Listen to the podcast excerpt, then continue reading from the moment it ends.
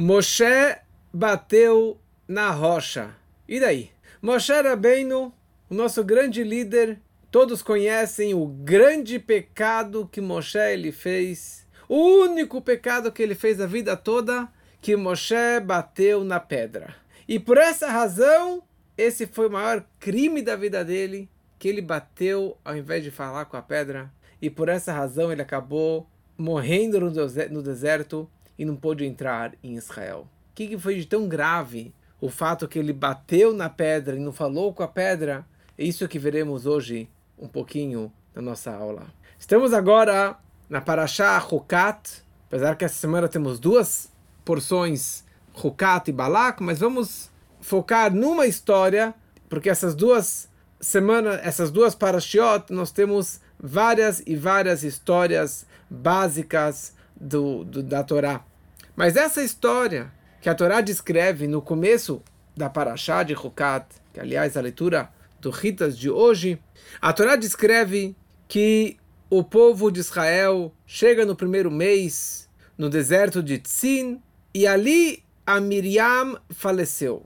Miriam, a irmã de Moshe, a irmã de Aaron, aquela que teve aquelas manchas na pele de tsarat, de lepra, algumas semanas atrás, ela falece. Só que aqui a gente já pulou para o finalzinho do quadrigésimo ano do deserto, então ela falece. Aliás, mais para frente, nessa paraxá também, o Aharon acaba falecendo. E nós sabemos que durante os 40 anos no deserto, vários milagres acompanharam o povo. E cada e principalmente três milagres acompanharam o povo. Pelo mérito da Miriam, havia um be'er, um poço de água, que era uma pedra ambulante, era um poço ambulante que foi girando com o povo durante os 40 anos no deserto. Quando ela falece, esse poço de água acaba secando. O maná e o outro milagre era as nuvens da glória que acompanhavam o povo. O maná ela, era pelo mérito de Moshe, e as nuvens que protegiam o povo de todos os lados era pelo mérito de Aaron. E também no momento que ele falece, nessa semana, essas nuvens elas desapareceram. Essa proteção divina ela desapareceu. Mas de qualquer forma, a Miriam falecendo, acabou a água e o povo estava com sede. Só que o povo ainda não aprendeu a lição de serem mente, educados e falarem direito com Moshe, falarem direito com Deus. E eles vêm agredindo. Olha, Moshe, que negócio é esse? Por que você tirou a gente do Egito? Quem dera se tivéssemos morrido lá no Egito. Por que a gente saiu do Egito para morrer no deserto? Nós, nosso gado, nosso rebanho, nossos filhos, mulheres, todo mundo. Para morar no deserto? 40 anos no deserto? Um lugar inabitável, um lugar que não tem plantação, que não tem água, que não tem nada? E não tem água para beber. Deus vira para Moshe e fala: pega teu cajado, pega o teu bastão, que falaremos sobre esse cajado de Moshe daqui a pouco, congregue, reúna toda a congregação de Israel, você junto com teu irmão Aaron, vedibartem elasela, vocês vão falar com a pedra, com a rocha, na frente do povo todo, e, as, e a pedra, essa rocha, venatan meimav dará água. E dessa forma você vai tirar água, extrair água da rocha para o povo e para todos os animais. Moshe reúne o povo, Moshe pega seu cajado e ele reúne todo mundo, ele fala: "Vocês duvidam? Vocês rebeldes, vocês duvidam que a gente consegue tirar água dessa pedra?" E Moshe levantou o seu cajado e ao invés de falar, ele bateu, ele golpeou na pedra na rocha duas vezes e daí saiu um rio de água, saiu muita, muita água e o povo e todo o gado, o rebanho bebeu daquela água.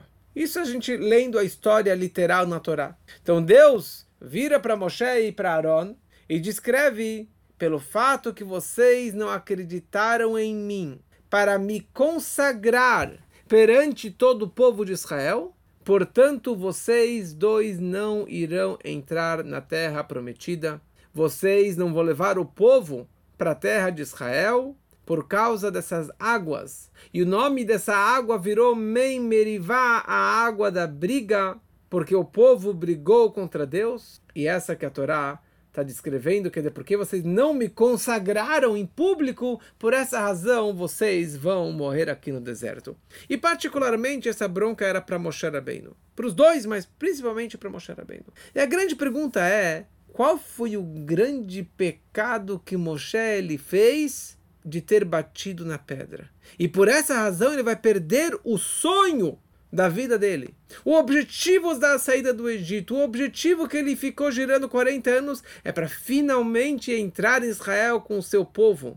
E agora, no finalzinho, nos últimos minutos do segundo tempo, Moshe Rabbeinu vai lá e bate, ao invés de falar, acabou. Moshe Rabbeinu, você perdeu a oportunidade, você não vai mais levar o povo para dentro de Israel. Realmente, qual que foi a grande transgressão de Moshe Rabbeinu?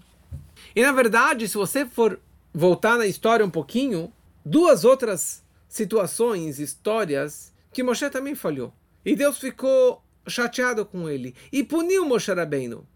Uma situação, lá para trás, 40 anos atrás, antes de Moshe descer para o Egito, quando que Deus se revelou para ele na sarça ardente, e ele volta para casa, e ele avisa a mulher, avisa o sogro, que ele estava indo para o Egito. Então ele desce para o Egito com a Tzipora, com a sua filha, e desce com o seu filho, Eliezer. Então, só que Eliezer nasceu, ele nasceu alguns dias antes da saída do Egito. Então Moshe Rabbeinu, ele fez o seguinte cálculo. Eu não vou fazer o Brit Milá do meu filho, porque a ordem de Brit Milá já havia desde o patriarca Abraham, séculos atrás, 400 anos atrás, então já, já existia esse, essa situação. Então ele não fez o Brit Milá. E a Torá descreve a seguinte história: que eles estavam no caminho e pararam no hotel. Deus os encontrou e queria matá-lo. Queria matar Moshe. A Tzipora pegou uma faca, ou pegou uma, uh, uma pedra afiada, e cortou o prepúcio do filho. Cortou, fez o Brit Milá do próprio filho. E dessa forma, a criança foi abandonada e daí ninguém mais morreu. Na verdade, Moshe não foi mais morto. O que quer dizer essa história? De novo, se você pega a Torá ao pé da letra, você não entende pouca coisa. Por isso que nós precisamos de dos comentaristas da Torá, do Rashi, que é o comentarista básico da Torá, e de todo o Talmud, de toda a Torá escrita, toda a Torá oral, na verdade, para interpretar a Torá escrita. Então o Rashi ele fala o seguinte: quem que Deus queria matar, queria matar Moisés. Por quê? Porque ele deixou de fazer o Brit Milá do seu filho.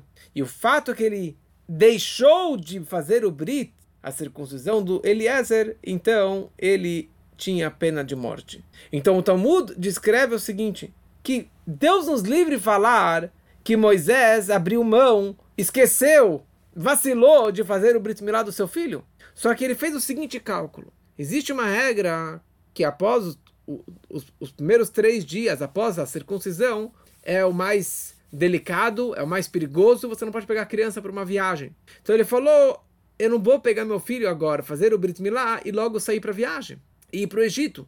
E Deus me ordenou descer para o Egito. Eu não vou ir contra a ordem divina de ir ao, ao Egito. Então, quando chegar lá, eu faço a circuncisão do meu filho. Então, o cálculo dele foi maravilhoso. Mas por que, que Moshe foi punido? porque no, no, no, no meio da viagem, no hotel, ele se divertiu com a esposa, tiveram uma relação.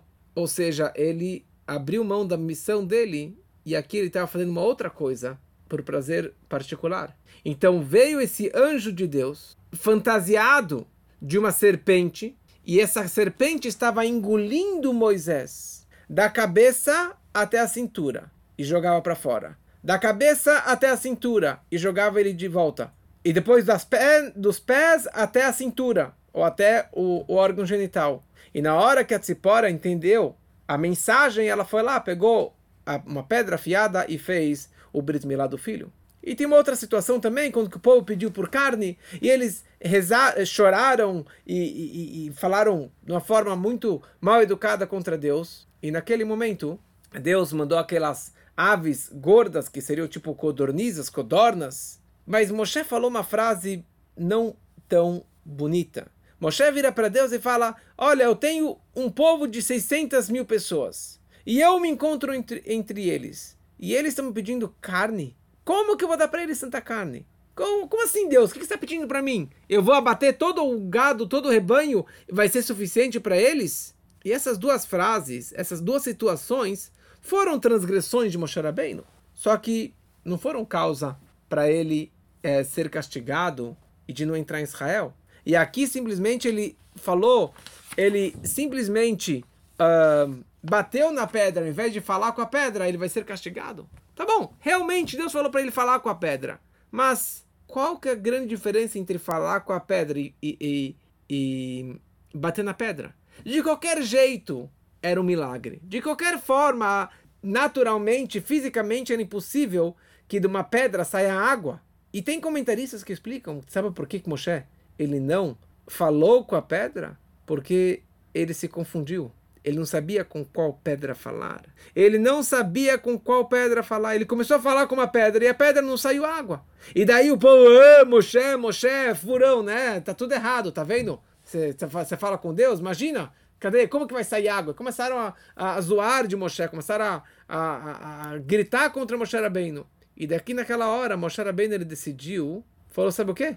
Eu falei, não deu certo, eu vou bater. Ele bateu uma vez, porque ele se lembrou que anos atrás, no começo do deserto, havia também sede e não tinha água para o povo. E Deus virou para Moshe Rabbeinu naquela situação, lá no começo da, da jornada do deserto. Hashem falou para ele: passa na frente do povo, pegue consigo os anciões e pegue contigo o teu cajado, o teu matê. Aquele cajado que você bateu no rio Nilo para saírem as pragas, esse é o mesmo cajado que você vai pegar aqui. E você vai lá e você vai bater na rocha. E daí vai sair água e o povo todo vai beber dessa água. E foi o que Moshe ele fez. Então Moshe Rabbeinu pensou o seguinte, não é, primeiro, não é que ele Moshe estava inventando alguma coisa. Anos atrás, Deus falou para ele bater na pedra. E agora Deus falou, fale com a pedra. Ah, tá bom, a mesma coisa, falar e bater com a pedra. E ele foi lá, pegou e bateu na pedra. Então, e mais ainda, Deus virou para ele aqui nessa frase, nessa, nessa situação, Kar etamate. Pegue o teu cajado. Pegue o teu bastão. E vai lá e fala com a pedra. Moshe pensou, calma aí. Se não é para bater na pedra, por que, que eu preciso do meu cajado? Ou seja, ele tinha todos os bons argumentos, melhores argumentos, para ter batido na pedra e não simplesmente falado com a pedra. E mais ainda, a primeira vez que ele bateu, saíram algumas gotas. Daí ele bateu mais uma vez, e daí que realmente explodiu e saiu muita água. Então ele percebeu que essa era a ordem divina, tipo, ele não errou nisso. E por causa desse pecadinho, ele perdeu todo o mérito e o sonho da vida dele de entrar na Terra Santa. Só interessante sobre esse cajado de Moshe Rabbeinu. Esse cajado de Moshe Rabbeinu aconteceram vários milagres, ele fez as dez pragas no Egito, mas esse cajado foi criado no Gênesis na criação do mundo, Deus criou o mundo em seis dias. E no, no Porquê Avot, na ética dos pais, está escrito que dez coisas foram criadas no finalzinho do sexto dia, antes do escurecer, de um, um, um horário que é chamado Bein Nashmashot. E uma das dez coisas que foram criadas por Deus no Gênesis foi o cajado de Moshe. Ou seja, da mesma forma que Deus criou o sol, a lua, a terra, os animais, o homem, a mulher, os bichos e os peixes, etc., Deus também criou, a partir do nada, no Gênesis, este cajado de Moshe Rabbeinu. Então, esse cajado foi entregue no paraíso para Adão, Adão Arishon. Ele saiu do paraíso junto com esse cajado. E ele passou esse cajado para um descendente dele que se chamava Hanor. E depois Hanor passa para o descendente dele, que era Noah, Noé. Noah passa para o seu filho Shem. Por isso que nós somos chamados de semitas. Os judeus são chamados de semitas, que vem de Shem. E Shem entregou para o seu descendente, que foi Abraham. Abraham para o Yitzhak, o Yitzhak para o Yaakov. O Yaakov, o Jacó, quando ele desceu para o Egito para se reencontrar com José, com seu filho, ele entregou o cajado para Yosef. Quando Yosef falece no Egito, e ele era o vice-rei do Egito, então todas as suas posses ficaram no palácio, na, no tesouro real, no, na, no tesouro, na, na, na posse do, do, do, do, palácio do faraó. Só que no palácio do faraó tinha ele, o faraó tinha três conselheiros. E um dos três conselheiros era o Itró. Ele era um dos magos do Egito, um dos maiores feiticeiros do Egito. E quando ele viu esse cajado e os milagres, na verdade, os, porque tem muitos detalhes sobre isso, mas nesse cajado estavam gravados as dez pragas. Nesse cajado estava descrito o nome de Deus. Nesse cajado está escrito o nome das doze tribos. E era um cajado super pesado de pedra de safira. Tem muitos detalhes sobre isso. Então, quando o Itró ele teve que fugir do Egito, porque quando o faraó perguntou para os três conselheiros o que eu faço com o povo judeu que está se multiplicando tanto no Egito? E cada um dos três conselheiros falou uma coisa. E o Itró ele ficou calado. Não, desculpa, o Itró ele virou para o faraó e falou: aquele que mexe no povo de Israel está mexendo na pupila de Deus. É o povo querido, é o povo amado. Não ouse e maltratar o povo de Israel. E por isso que o Itró ele fugiu é, para Midian e consigo ele levou esse cajado. Quando ele chega em Midian, ele pega esse cajado e ele enterra na terra. E ele falou: a pessoa que conseguir tirar para fora esse cajado vai casar com a minha filha. A pessoa que tiver a força, a capacidade de tirar, vai poder casar com a minha filha. Anos depois, quando Moshe fugiu do Egito e acabou indo para Midian e acabou encontrando com a Tzipora, ele viu aquele bastão, aquele cajado, e ele viu o nome das pragas. Ele falou: oh, isso aqui é do povo de Israel. E ele foi lá simplesmente, levantou o cajado com a sua própria mão e começou a andar com o cajado. Quando o sogro viu isso, que não era casado ainda, quando o Itró viu isso, ele falou: Esse cajado pertence a você. E daí ele casou com a Tzipora, e esse cajado realmente passou na mão do, do, do Moshe, e com isso que ele, ele acabou fazendo as 10 pragas do Egito. Isso aqui é só interessante, um pouquinho do background que tem por trás desse bastão, desse cajado do Moshe. Vamos deixar essa pergunta de lado. Vamos deixar a pergunta por que Moshe foi punido de não entrar em Israel de lado. E vamos entrar numa história paralela, uma história recente, que aconteceu em 1927. Nós temos o nosso Rebbe. Só que o sogro dele se chamava Arabi Yosef Yitzhak Schneerson. Ele nasceu na Rússia, e ele foi o Rebbe que encarou Stalin e todo o comunismo, e toda a KGB, toda a NKVD, e todos o antissemitismo e o comunismo que teve contra os judeus e contra o Rebbe em particular. Na verdade, em 1917, 17, quando o Partido Comunista assumiu o poder na Rússia, os decretos e a guerra deles principalmente era contra religião em geral, e em particular contra o judaísmo. E o foco deles era contra os judeus. Fecharam todas as sinagogas, todas as escolas, casas de estudo, mikve, comida kasher, fazer matzah, tudo era extremamente era um crime que você ia para a prisão, que ia para um exílio ou era morto. E infelizmente surgiu um outro partido dentro do Partido Comunista que se chamava Yavsektia. Yavsektia era, infelizmente, um partido judaico comunista.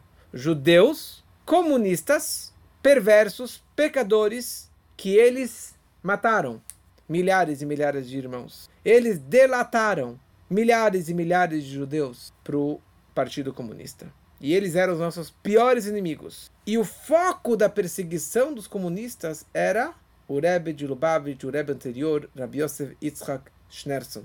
Porque ele criou uma rede subterrânea escondida debaixo da Rússia. Túneis. Túneis de mensageiros e de alunos e de shluchim que geraram a Rússia toda. Reabrindo as escolas, reabrindo as sinagogas, reabrindo a mikve, educando as crianças. E o mais louco era que não somente que o Rebbe arriscou a sua própria vida, ele arriscou a vida enviando centenas e centenas de alunos. E quando um era preso ou era mandado para o exílio, no dia seguinte, na semana seguinte, já havia um substituto. E se esse também foi preso ou morto, ele mandava um terceiro. E ele, em nenhum momento, ele abaixou a cabeça para os comunistas. A tal ponto que existia um apelido de todos os seguidores do Rebbe, o apelido que a KGB deu era se a pessoa era um Schneersoni, ou seja, um seguidor do Schneerson, um seguidor do Rebbe Schneerson, do Rebbe de Lubavitch, do Rebbe anterior. No mês de Sivan, de 1927, ele foi preso pela polícia secreta, pelo GPU, GPO, e levaram ele para a pior prisão dos maiores criminosos, que era a prisão de Spalerke. E ali ele passou por muitos e muitos interrogatórios, e muitos espancamentos, e muitos massacres, que não vou entrar agora em todos os detalhes, já tenho umas duas, três histórias gravadas é, no meu SoundCloud, histórias do Rebbe anterior. Mas num desses interrogatórios, o guarda pega a arma e coloca na cabeça do Rebbe anterior e fala para ele: abre a boca, fala o nome dos seus alunos, dos seus seguidores, porque a gente quer pegar todos eles. E o Rebbe decidiu, desde o começo que ele entrou na prisão, que para mim eles não existem. Eu em nenhum momento vou abaixar minha cabeça, em nenhum momento vou falar em russo. Ele falava em Yiddish na prisão, demonstrando que eles não existem. Que eu não tenho medo deles e eu não vou abaixar a cabeça e falar nada para eles. Então o guarda coloca a arma na cabeça dele e fala: abre a boca e fala. Esse brinquedinho já fez mudos falarem, pessoas confessarem. E o Rebbe calmamente responde para o guarda e fala: esse brinquedinho fez pessoas que acreditam numa vida só, num mundo só, em vários deuses falar. Mas eu que acredito em um único Deus e acredito em dois mundos, neste mundo, no mundo vindouro, isso não vai me intimidar, isso não vai me mexer. E naquele momento o guarda abaixou a arma.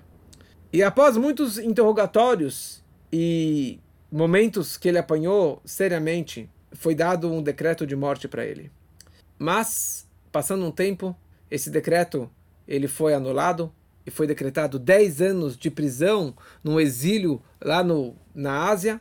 E depois chamaram ele para um quarto. Tem muitos detalhes, não vou entrar agora em todos os detalhes. E falaram para ele que ele teria libertado da prisão. Hoje, quinta-feira, primeiro dia de Tammuz, você foi libertado da prisão, que era. Um, ehm, e, e, na verdade, ele iria para um exílio para Kostramá, para passar lá três anos. De novo, inicialmente seria pena de morte, depois passou para 10 anos de exílio e depois diminuiu a pena para um, 3 anos de exílio. E na prática ele viajou para esse exílio e ficou lá nove dias, até o dia 12 e 13 de Tammuz, que agora seria ser Shabbat, uma data de libertação do Rebbe anterior. Ou seja, dia 3 de... Bom, então na quinta-feira, o Rebbe é chamado para esse quarto do, do oficial, ele anuncia para ele: Olha, Schnerson, você vai ser libertado. E ele pergunta: Ok, hoje é quinta-feira, que dia eu vou chegar no exílio? Falou: Você vai chegar lá no Subota, no sábado, no Shabat. Ele falou: Daqui eu não vou viajar. E o guarda ficou furioso. Falou: Se você não viajar daqui, eu vou te matar, você vai ficar aqui na prisão. Falou: Paciência, daqui eu não saio. No subota, no sábado, no shabat eu não saio. E na prática, ele permaneceu na prisão. Quinta, sexta, shabat, e só no domingo ele foi libertado da prisão, que é, na prática é o dia de Gimel Tammuz, 3 de Tammuz, que comemoramos há pouco, que é a data que ele saiu da prisão. Na viagem, ele passa em casa, fica algumas horas com a família.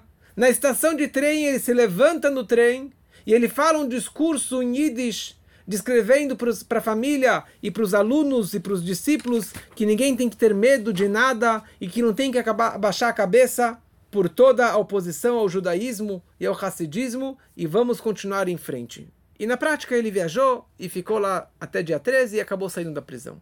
Mas a grande pergunta é a seguinte: por que o Rebbe foi tão cabeça dura? Na verdade, na cabeça dura. Como que ele se arriscou em ficar e permanecer na prisão por mais três, quatro dias, até domingo, 4 de, 3 de Tammuz. Que negócio é esse? Pekuach nefesh do Shabbat. Um perigo de vida empurra o Shabat. É muito mais valioso, muito mais sagrado, muito mais poderoso do que o Shabat. Assim o Talmud escreve claramente, porque a Torá fala, o Shmartem et Chokotai, você vai guardar os meus estatutos para que a pessoa ela faça eles, as leis, os preceitos judaicos, vachai bahem. Você deve viver com elas, viver com a Torá e não morrer com, pelo judaísmo.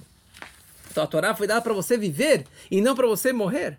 E mais ainda, se ele ficasse na prisão, tinha um perigo muito grande dele permanecer lá dentro, porque não foi fácil anular esse decreto. Então seria mais fácil ele sair da prisão, vai para casa e no meio do caminho dá uma dor de barriga e fica em casa, ou tenta subornar o guarda para você parar no Shabat, não viajar no Shabat. E mais ainda, a oposição contra ele nunca foi anulada. Só que teve muita pressão do Kremlin, teve muita, muita pressão internacional para libertar o Rebbe. Pressão dos Estados Unidos, pressão de vários países do mundo para que não matassem e para que libertassem o Rebbe da prisão. Mas a oposição e os comunistas e a KGB continuava com ódio e na verdade mais ainda, no momento que ele falou eu vou permanecer na prisão, ele estava arriscando que todo aquele um, a, que a libertação dele estivesse talvez fosse anulada, talvez ele permanecesse aqui para sempre. Olha só o, o, o, Pikuach Nefesh, o, o, o, o risco de vida que ele estava se colocando. Então, chegar no Shabat, ele poderia fazer outras, outras, uh, outras opções para não viajar no Shabat, ou ele poderia, na verdade, não tem proibição de viajar no Shabat, de trem, porque, um, teoricamente, você pode entrar no trem no Shabat, se você é aposentado, não precisa pagar, porque o trem não gasta mais energia por causa da pessoa. O trem não, não gasta mais, mais carvão por causa da pessoa que está lá dentro. Então qual a proibição do Rebbe entrar no trem? E se ele tiver que sair do trem no Shabat, ele vai ser levado à força, não por vontade própria, porque o Rebbe arriscou a sua vida para permanecer mais algumas horas, mais alguns dias na prisão. Rebbe explica o seguinte: existe um conceito, ou dois conceitos básicos da Torá. Um conceito se chama Kiddush Hashem, consagrar o nome de Deus em público, e Hilul Hashem, Chol, Lechalel, de profanar, de envergonhar e de profanar o nome sagrado de Deus. Então esses dois conceitos, Kiddush Hashem e Hilul Hashem, quando se trata em situações que vai ter um dos dois, não tem cálculos, não tem desculpa furada, não tem desculpa. Por exemplo, o seguinte, se o Rebbe anterior concordasse, aceitasse sair da prisão na quinta-feira, sabendo que ele estaria viajando e chegando no exílio no Shabat, então mesmo que talvez depois ele poder, pudesse subornar, pudesse dar uma desculpa para não viajar no Shabat, mas o simples fato que ele aceitou, ele concordou em viajar no Shabat, sair da prisão e viajar no Shabat, então isso é o maior Hilul Hashem, profanação do nome de Deus, o oposto da consagração do nome de Deus. Porque todos os comunistas iriam se vangloriar e se orgulhar, falaram: nós vencemos, nós ganhamos a batalha contra o Schneerson. Nós vencemos a batalha contra o Rebbe anterior, porque nós conseguimos e convencemos ele que ele pode viajar no Shabat. E por essa razão, ele se posicionou com maior sacrifício, com maior Messias Nefesh, para não profanar o nome de Deus. Se você dá uma olhada no Rambam, no Maimonides, ele descreve cinco situações sobre Kiddush Hashem.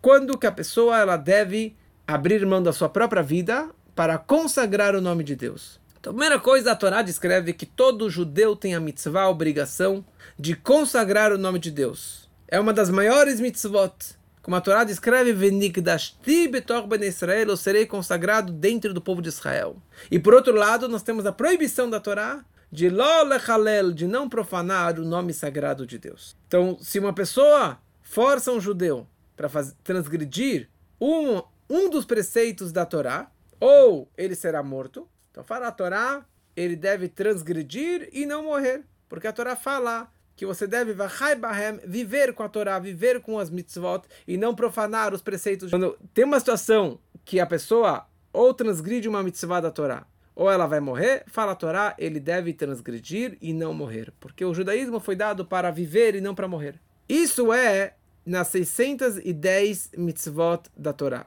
Agora, três preceitos da Torá existe uma ordem de morrer e não profanar, que é idolatria, uma relação incestuosa e um assassinato. Ou seja, se alguém vira para você e fala, ou você comete idolatria, ou você é morto, então você, você opta por morrer e não cometer idolatria, e não ma matar uma outra pessoa, e não cometer uma relação incestuosa. Agora, número 4. Isso é se é entre a pessoa que está forçando e você sozinho, sem não em público, sem ninguém ver, sem ninguém saber dessa situação. Agora, se foi forçado em praça pública, na frente de mais de 10 pessoas, mais de 10 judeus, ou você morre ou você transgride, a pessoa ela deve morrer e não transgredir. Porque dessa forma, ele está consagrando o nome de Deus em público. Isso se aplica em qualquer lei da Torá, não somente nas três, se é em público, em qualquer mitzvah, em qualquer lei da Torá, a pessoa ela deve abrir mão da sua vida. E por essa razão, quando que Moshe ele estava descendo para o Egito e ele não fez a circuncisão, não foi uma profanação do nome de Deus, porque não tinha ninguém lá, só ele e a mulher dele e o bebê. Aquela frase que ele falou mal do povo de Israel era ele falando com Deus, mas ele não falou em público isso. Mas aqui, na situação da pedra, Moshe era bem no, na frente de todo o povo. Deus falou para ele falar e ele bateu. E dessa forma, ele deixou de consagrar o nome de Deus e ele profanou o nome de Deus e por isso que ele recebeu uma punição tão severa como esta de não poder entrar em Israel. E aqui tem uma história muito bonita. Sir Winston Churchill, o grande primeiro-ministro da Grã-Bretanha, ele falece em 1965. Todos os países ao redor enviaram os seus representantes para o funeral de Churchill. E o primeiro-ministro de Israel, Ben Gurion, e o presidente Shazar, Zalman Shazar, eles também vieram de Israel para o enterro, para o funeral. Só que o, o, o enterro foi no Shabat.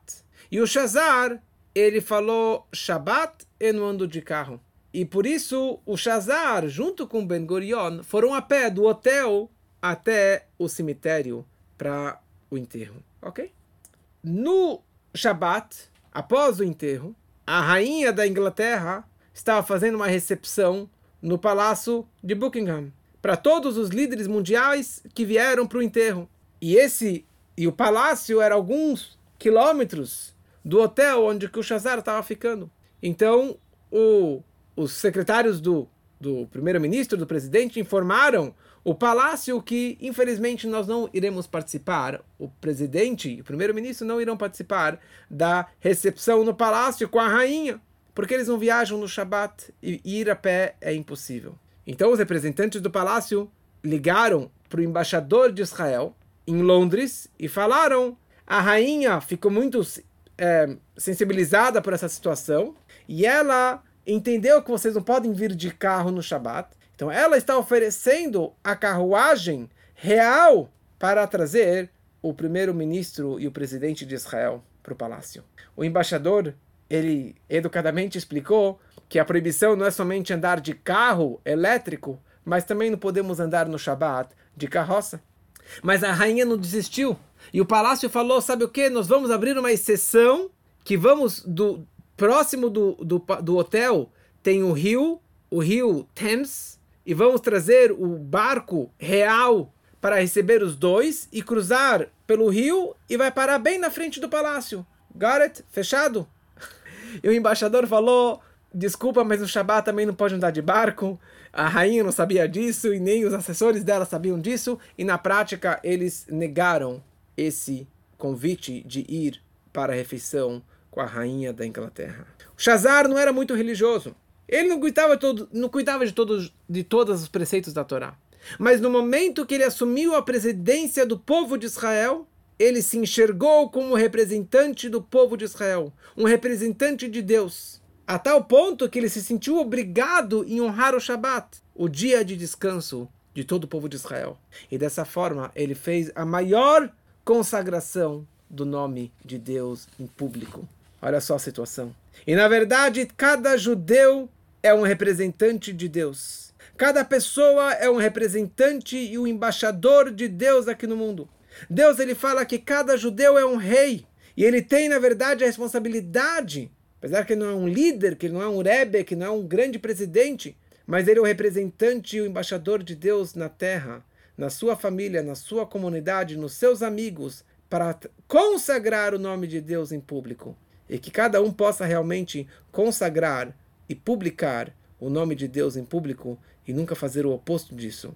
E dessa forma teremos cada vez mais o nome de Deus presente neste mundo até o um momento tão especial que o nome de Deus será visto, enxergado representado e, e, e respeitado por todas as nações na vinda do Mashiach. Que assim seja muito em breve, se Deus quiser.